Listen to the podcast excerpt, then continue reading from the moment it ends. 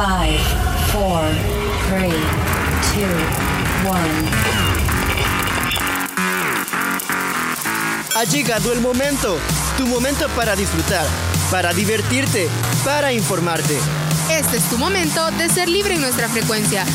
Ponte los audífonos, vivamos, la experiencia.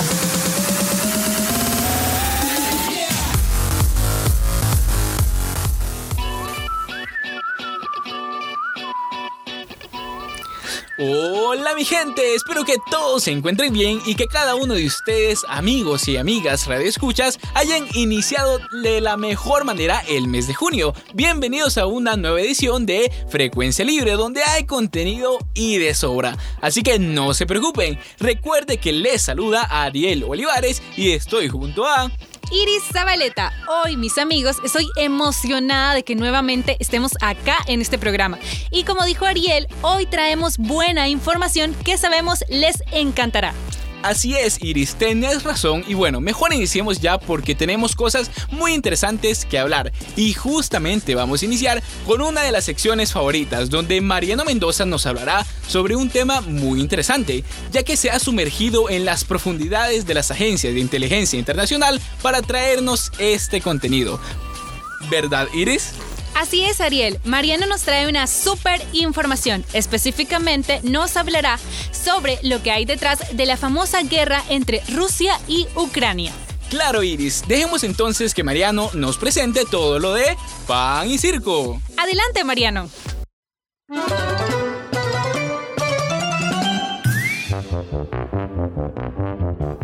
Hola, damas y caballeros. Sean bienvenidos a la Casa del Pueblo. Digo, a, a, nuestro honorable circo. Eh, eh, no, perdón, este, a nuestra sección. Hoy habrá un nuevo material para memes. Perdonen mis queridos amigos, pero en la Casa del Pueblo siempre abordamos temas de mucho interés para todos. Porque el pueblo así lo quiere. Hola amigos, ¿cómo están? Sean bienvenidos y bienvenidas a otro episodio más de tu sección Pan y Circo. El espacio donde hablamos de política, pero de una manera muy diferente. Solo aquí por tu programa Frecuencia Libre. Les saluda, como no, su amigo Mariano Mendoza. Y hoy les traigo un tema que recuerda mucho a las teorías de conspiración.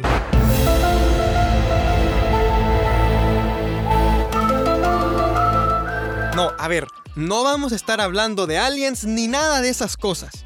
Me refiero a los intereses ocultos detrás de la guerra en Ucrania. En un episodio anterior estuvimos hablando de los antecedentes históricos de este conflicto, pero esta vez iremos a indagar los intereses que están en juego. ¿Cuáles son los intereses económicos y políticos detrás de esta guerra? ¿A quién le beneficia este conflicto? Y la pregunta más importante, ¿Ha sido la guerra de Ucrania estratégicamente planificada? Hmm, todo esto y más estaremos analizando en este episodio. Así que, sin tanta paja, comencemos. Son muchas las personas que afirman que la guerra de Ucrania fue planeada y que todos los involucrados habían llegado a una especie de pacto secreto. Sin embargo, a diferencia de otras teorías de conspiración, como que la reina Isabel II es reptiliana o la gente que afirma haber visto a Francisco Flores en Metrocentro, este en particular cuenta con una amplia documentación y evidencia.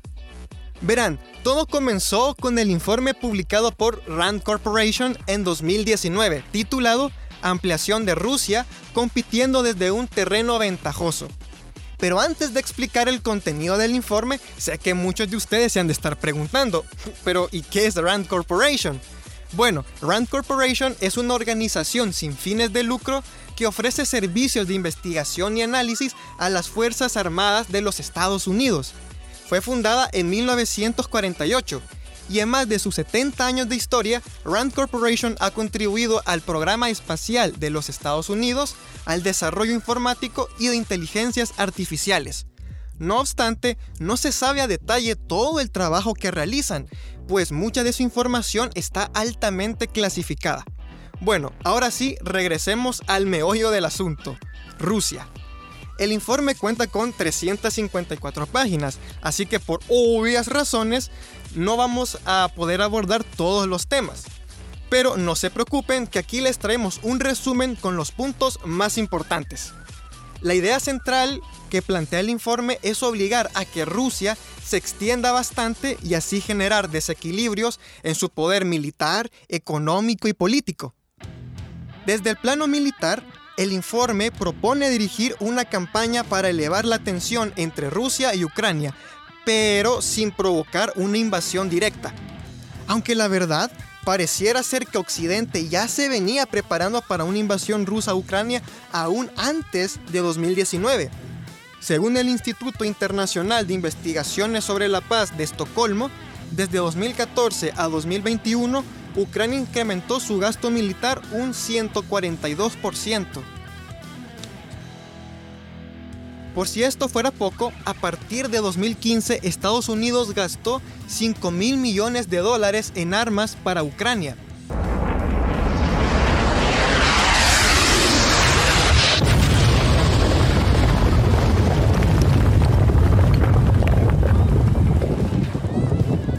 Además, países de la OTAN han dado entrenamiento y asesoramiento militar a más de 80 mil soldados ucranianos. Aunado a esto, en 2019, Estados Unidos se retiró del acuerdo de prohibición de armas nucleares de alcance intermedio, firmado en el 87 por Reagan y Gorbachev. Y curiosamente, en la conferencia de seguridad de Múnich, el presidente ucraniano Zelensky declaró el derecho a disponer de armas nucleares en un futuro. Hmm, ¿qué les parece si hacemos un recopilatorio? En los últimos ocho años, países de la OTAN comenzaron el rearme de Ucrania, además de darle asesoramiento militar en nuevas estrategias de combate y de proveerle información estratégica. Tal vez, solo tal vez, Ucrania estaba más preparada para esta guerra de lo que creíamos. Pero bueno, sigamos con el informe. Rand Corporation sugiere que una de las formas más eficientes de debilitar a Rusia es atacando su talón de Aquiles, es decir, su economía. Para ello, el informe propone que Estados Unidos incremente las sanciones comerciales y financieras a Rusia. Pero ojo, para que estas sanciones funcionen necesitarían el respaldo del resto de gobiernos del bloque occidental. Ah, bueno, qué lástima, si tan solo las sanciones de Estados Unidos tuvieran más apoyo internacional. Eh, eh, esperen, esperen. Estamos recibiendo una llamada desde nuestro estudio. Hola, buenas. ¿Qué dices que haces?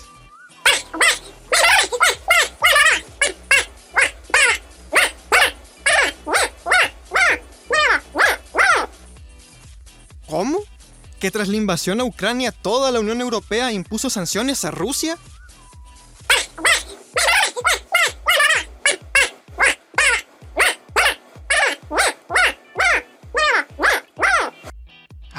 ¿Y que también Australia, Japón y Canadá pusieron más restricciones económicas?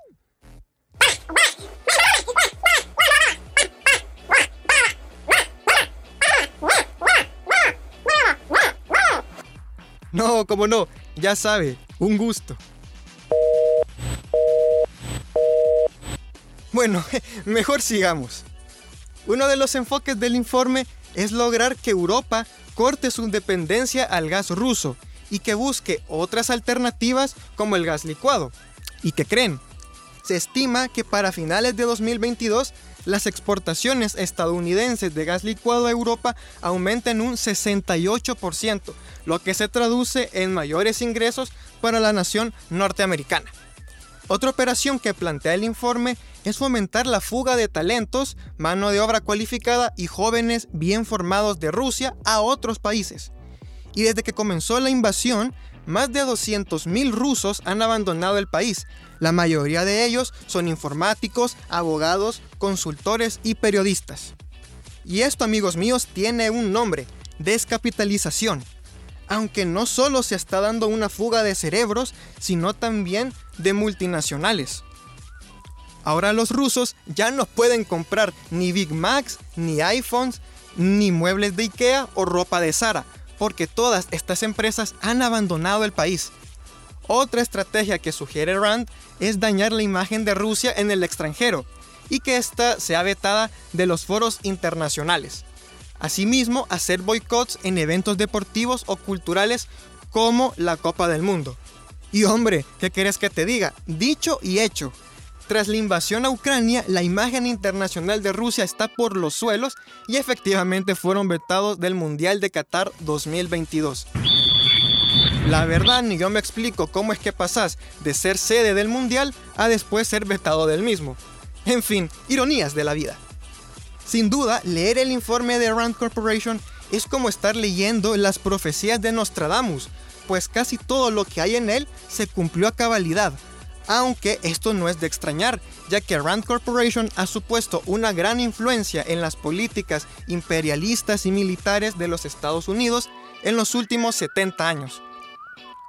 Por supuesto que una Rusia debilitada militar, política y económicamente beneficia a los países occidentales, sobre todo a los Estados Unidos. No obstante, hay muchas preguntas que no tienen respuesta. Si Estados Unidos ya había publicado este informe en 2019, ¿cómo es que Putin cayó tan fácilmente en la trampa? Sin duda hay muchos cabos sueltos en esta teoría, así que no duden en dejar sus opiniones sobre este tema tal vez podamos entre todos llegar a nuevas conclusiones. Y desde Pan y Circo no podemos hacer más que solidarizarnos con todas las víctimas de este conflicto, porque sea quien sea que financie las guerras, al final los que más sufren es la gente inocente a costa de intereses políticos y económicos de otros. Pero bueno, lastimosamente se nos ha acabado el tiempo. De verdad, muchas gracias por escucharnos otro día más. Y recuerden que nos estaremos encontrando en el próximo episodio con más política, más análisis y por supuesto con más sarcasmo. Esto fue la sección Funny Circo, solo aquí por tu programa Frecuencia Libre. Y recuerden, si te pica, te aplica. Gracias, hermoso público. Se da por terminada esta sesión plenaria. Eh, eh, digo, digo, la sección. ¡Ay, qué maravilloso! Nunca habíamos oído algo así. Hasta el próximo pan y circo. No mencionaste al jefe. Tonto.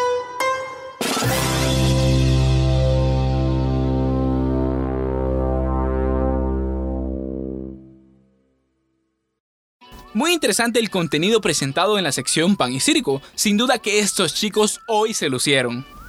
Así es, Ariel. Es que cada día estos chicos sacan temas muy interesantes y de los que creo que nosotros deberíamos tener en cuenta.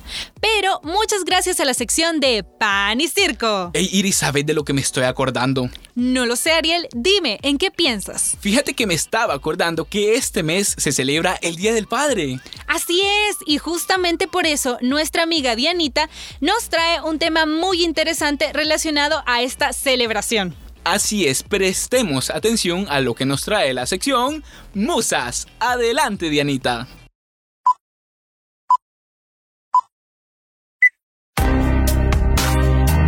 ¿Estás listo para saber del buen cine? Ven con nosotras, Musas.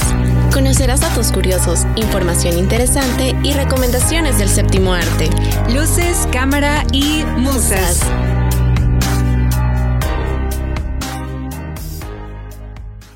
Hola, hola, ¿qué hubo cinéfilos? Bienvenidos nuevamente a Musas, un espacio hecho especialmente para ustedes donde hablamos un poco acerca del cine. Soy Dina Chávez y estoy muy feliz de que sigan en nuestra sintonía y puedan disfrutar de todo el contenido que hemos preparado. Bueno, estamos en junio, el mes donde celebramos...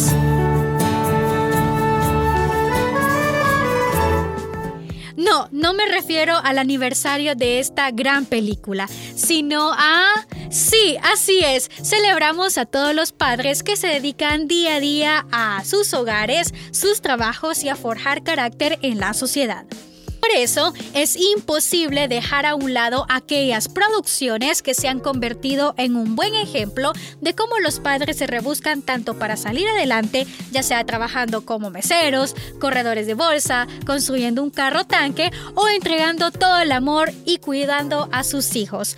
Por eso les presento a los papás que están de película.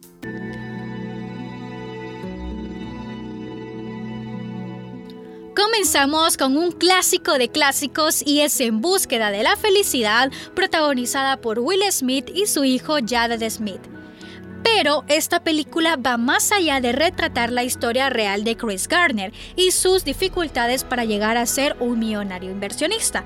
También nos recuerda de las crudezas que se presentan en la vida, ya sea por factores económicos, sociales o familiares. A pesar que Chris da por perdido su matrimonio, le toca dormir en lugares improvisados y tiene solo 21 dólares en su cartera, nos muestra que no hay límites para perseguir los objetivos, donde el amor por su hijo le da fuerzas y esperanzas para salir adelante. Sin duda, Will hizo un gran papel.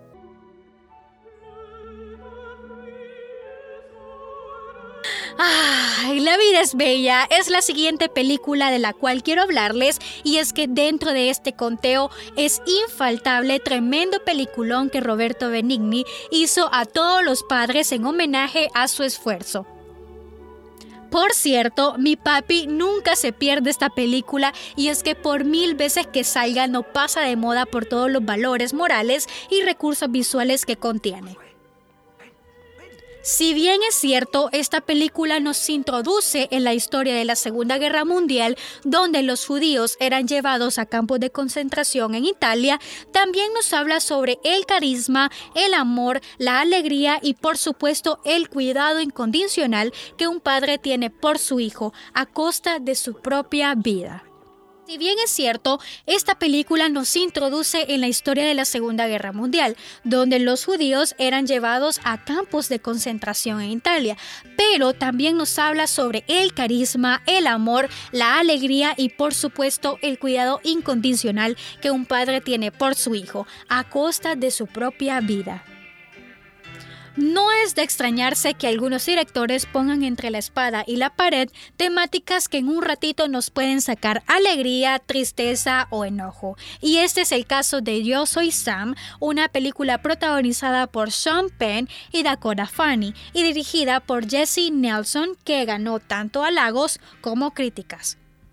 Poner en la mesa del cine a un hombre con discapacidad intelectual para crear a una niña juela. Es un reto y una historia impresionante. En primer lugar, esta película nos presenta lo que implica para Sam tener una hija a pesar de las dificultades que sufre por su condición mental.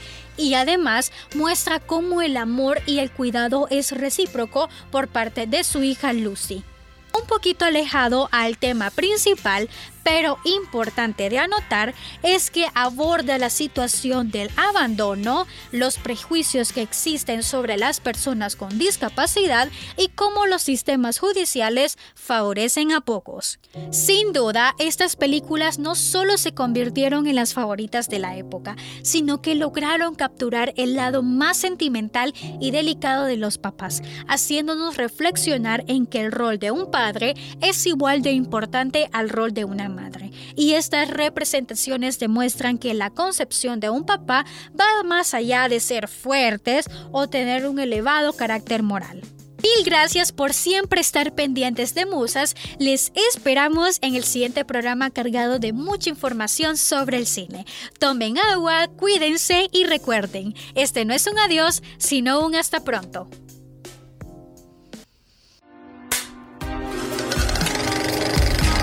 Esta fue la sección Musas. Te esperamos en la próxima, siempre por Frecuencia Libre.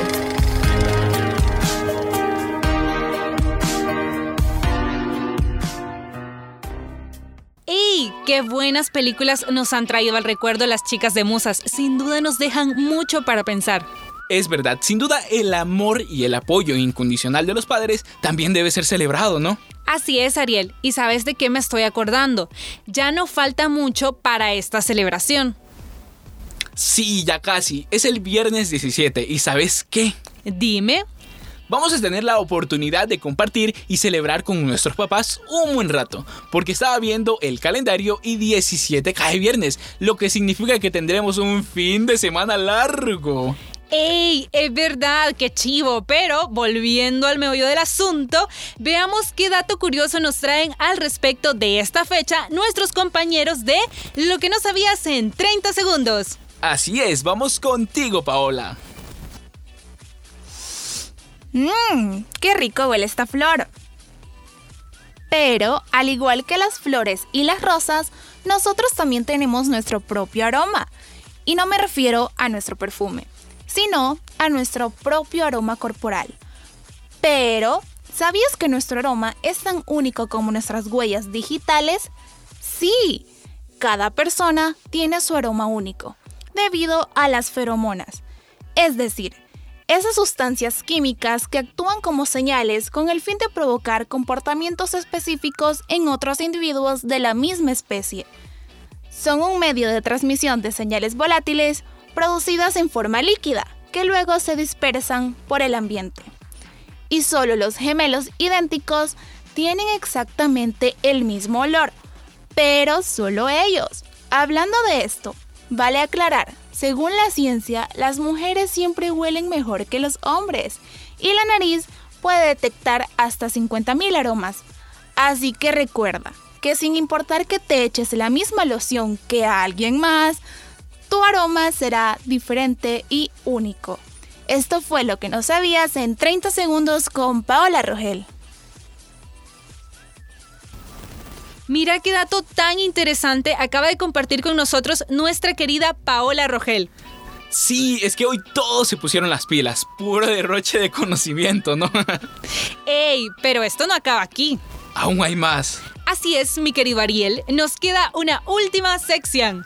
Es verdad, no podemos dejar atrás lo que nos trae Rox y César, que para cerrar con broche de oro nos darán una idea más clara del importante papel que desempeñan los padres en la sociedad y el buen desarrollo de la personalidad.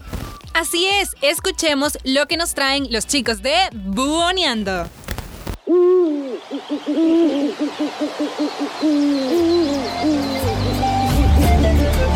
Buoneando, tu sección favorita. Historias, tradiciones, folclore, tal como somos. Iniciamos.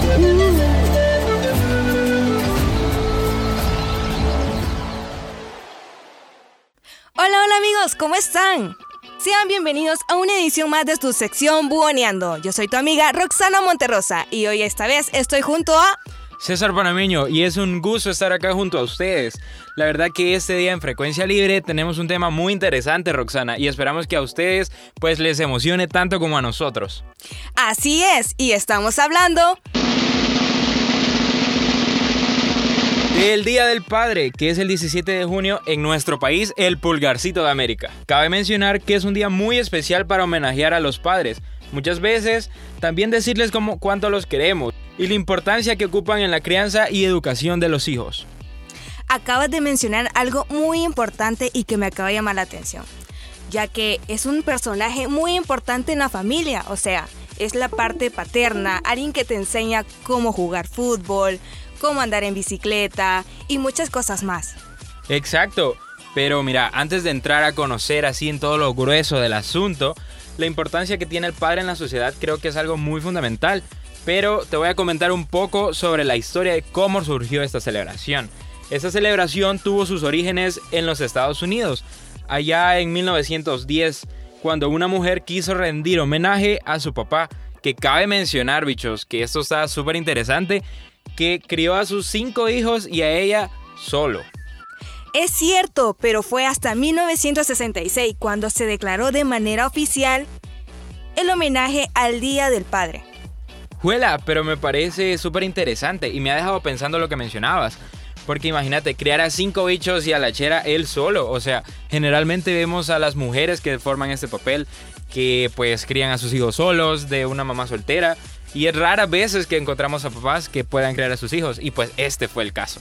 Y la verdad, esto es sumamente de admirar porque no existen casi la mayoría de padres. Es como que en ocasiones se alejan porque tienen que viajar para trabajar. Entonces es muy, es muy diferente a quedarte en casa y hacerte cargo de tus hijos. Sí, tenés toda la razón y caemos en otra cosa, que también generalmente al hombre o al papá, la, función que cumple un hombre dentro del hogar, lo miran solo como el dinero, ¿no? Sí, una, una alcancía, algo que sacamos un beneficio. Sí, es cierto, porque la mayor parte esto va, la mamá se hace cargo de los hijos y el padre se lleva el rol de tú tienes que trabajar para, para lograr mantener a la familia, ¿no?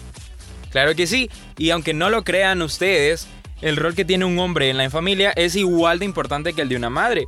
Si bien es cierto que ellas también tienen experiencias, actitudes o situaciones que nos pueden transmitir a nosotros, también el padre tiene mucho que aportar a la familia.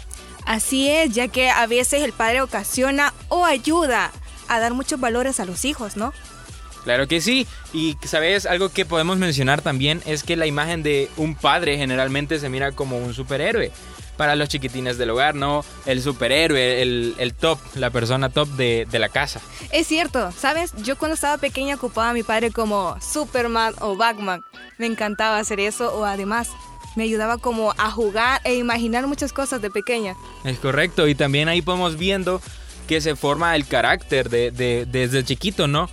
Entonces vamos adquiriendo las actitudes, las, las vivencias y conforme vamos creciendo, pues vamos desarrollando cada una de esas cosas. Pero, ¿sabes algo? Lastimosamente no solo se aprenden las cosas buenas, y esto es porque ellos viven en una sociedad en donde se ve mucho la ausencia de nuestros padres. Sí, la verdad que es una lástima. Creo que es una lástima que vivimos en una sociedad en donde existe la ausencia, los hogares que son desintegrados y no se, no se convive, no se puede convivir con ese papel fundamental del rol de un padre dentro de la familia. Estás en lo correcto, pero creo que esto es algo que vamos en general. Mientras que pasen los años, ya que conforme vamos creciendo es como que esto ya va quedando atrás, ¿no? El cariño a nuestros padres, a nuestras mamás, es como que ya uno se va enfocando en uno mismo, en tu futuro y ellos van como que es un pasado. Sí, lo que estás mencionando me parece interesante porque lo podemos relacionar con algo que vamos adquiriendo de generación en generación, las vivencias, las costumbres. Y si te fijas, lo vemos mucho, lo vemos mucho. Algo que tu abuelito hizo, lo adquirió tu papá y lo vas a adquirir tú también. Pero si vivimos en un hogar desintegrado, muchas veces vemos eso como una situación normal. Y abro comillas en esto.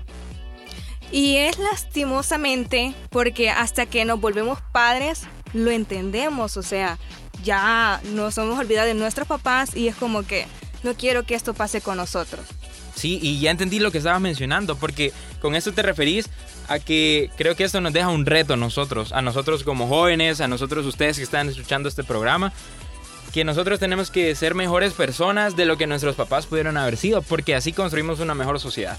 Así es, tú amigo oyente que nos estás escuchando, aprovecha, ama a tu padre y también a tu madre, dales amor, dales cariño, dales regalos, haz lo que tú quieres que hagan tus hijos con ellos. Y os he dicho que esto es una frase que les puede sonar súper aburrida, pero hay que decirlo, hay que decirlo y hay que hacerlo. Así como vamos a ir creciendo, también vamos a ir madurando y vamos a ir entendiendo la importancia que cada uno de nosotros tiene dentro de la sociedad. Tú que nos estás escuchando, así que dile a tu padre, padre, te amo. Pero bueno amigos y amigas, hemos llegado al final de esta tu sección favorita. Si tienes la dicha de aún tener a tus papás en tu vida, pues dale un fuerte abrazo. Para todos los padres les deseamos un feliz día. Yo soy César Panameño y nos escuchamos hasta la próxima. Así es amigos, lastimosamente nos tenemos que retirar, pero en el próximo programa nos veremos de nuevo. Yo soy su amiga Roxana Monterrosa, nos vemos en la próxima. Adiós.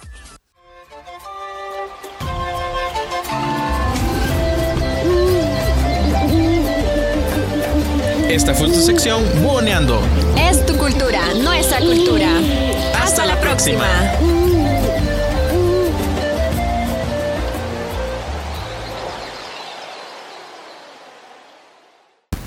Hey Iris, estos chicos nunca me decepcionan. Aquí siempre aprendemos algo nuevo. Sí, muy buena la información que nos trajeron César y Rox. Ellos siempre te dejan en qué pensar. Es verdad, Iris, pero lastimosamente se nos acabó el tiempo. Ya va siendo hora de despedirnos. ¡Ey! Pero qué bien invertidos estos 30 minutos. Y para aprovechar hasta el último momento, les traemos una recomendación musical. La canción The Feeling of Falling de Cheat Codes.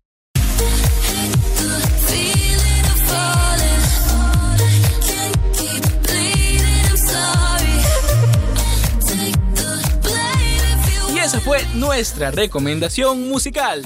Nos despedimos. Recuerden disfrutar siempre de tiempo de calidad con sus padres y hacerlos sentir muy orgullosos. Yo soy Iris Zabaleta. Y yo, Ariel Olivares. Esto fue Frecuencia Libre. Hasta el próximo programa. Nos, Nos oímos pronto. Este fue tu momento, nuestro momento en frecuencia libre. Esperamos que hayas disfrutado. Quédate pendiente de nuestra próxima edición. Frecuencia libre.